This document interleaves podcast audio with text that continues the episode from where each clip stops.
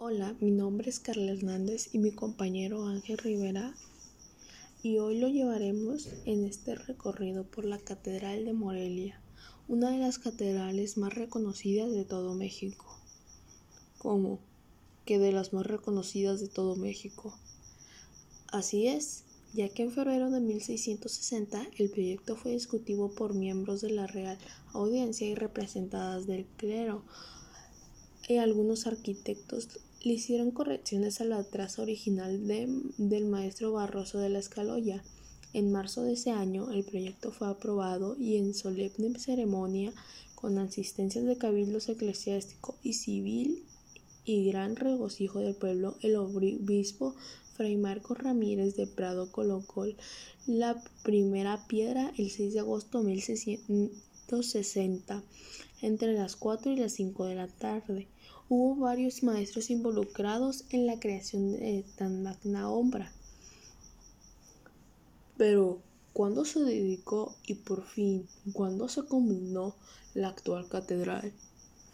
El 10 de mayo de 1705 se dedicó por primera vez sin concluir sus portadas y sin torres debido al estado ruinoso de la catedral primitiva. Debido a ello, se decidió mudar todo lo que hubiera en la sacristía anterior y se comenzó a utilizar en dicho año para abandonar totalmente la catedral anterior. Se concluyó en 1744.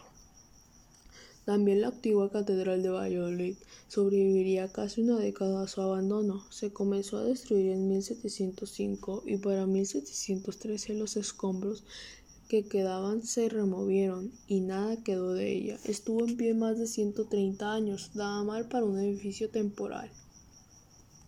Actualmente la Catedral de Morelia posee una hermosa fachada tripartita compuesta por tres cuerpos y correspondientes al estilo barrocos.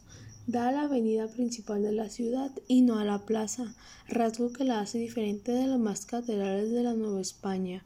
Se encuentra decorada la fachada con estructuras bajo relieves que aluden a la resurrección, la adoración de los pastores, así como la adoración de los magos. Hay además estatuas de San Pedro, San Pablo, San Juan Bautista, San Miguel Arcángel, Santa Agueda y Santa Rosa de Lima. Su planta tiene forma de cruz latina de dos torres frontales, levanta 62 metros de altura y más cuatro de las respectivas cruces. La cúpula principal tiene azulejos en el exterior y en su interior tiene un, gran, grandioso decorado de estrellas. Posee cuatro capillas adosadas en el altar mayor, un baldaquín que guarda el manifestador de plata y a espaldas de este el coro para los canónigos decorado en su parte sur con un paisaje de Morelia guardado de la Santísima Trinidad.